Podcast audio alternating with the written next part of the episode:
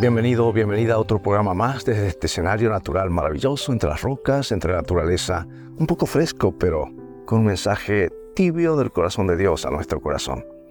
En San Mateo 19 encontramos la impactante historia del joven rico, a quien Jesús le dijo, si quieres ser perfecto, anda, vende lo que tienes y dáselo a los pobres. Así tendrás riqueza en el cielo. Luego ven y sígueme. Y cuando el joven oyó esto, se fue triste porque era muy rico.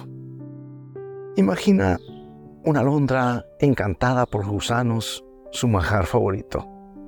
En un trato con un fabricante de sombreros, aceptó intercambiar sus preciosas plumas por gusanos. Así que al principio todo iba bien, pero pronto la alondra se encontró incapaz de volar debido a las plumas que había perdido en su búsqueda desenfrenada del placer. Y a menudo, como la alondra, nos lanzamos tras los placeres momentáneos, sacrificando los valores fundamentales. Los apetitos descontrolados pueden llevarnos a hacer elecciones que al principio parecen beneficiosas, pero a largo plazo no lo son. Nos dejan atrapados y debilitados. Y del mismo modo, la historia del joven rico refleja eh, las elecciones equivocadas. Por preferir sus posesiones, perdió la oportunidad de seguir a Jesús y vivir una vida plena. Nunca más escuchamos de él. Tal vez se perdió para siempre.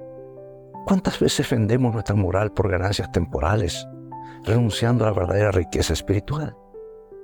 En lugar de seguir apetitos efímeros, tenemos la oportunidad de elegir sabiamente. Porque la vida es un negocio importante, amigo amiga, y nuestras elecciones definen nuestro viaje. La verdadera riqueza no se encuentra en acumular bienes terrenales, sino en seguir a Jesús y servir a los demás.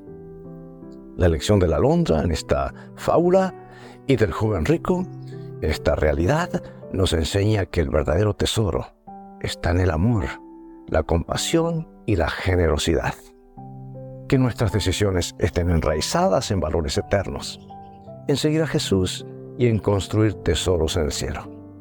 Recordemos, nuestras elecciones no solo nos afectan nuestro presente, sino también nuestro futuro y la capacidad de volar hacia alturas más elevadas en la vida espiritual. Dios te bendiga y vivamos hoy de toda palabra que sale de la boca de Dios.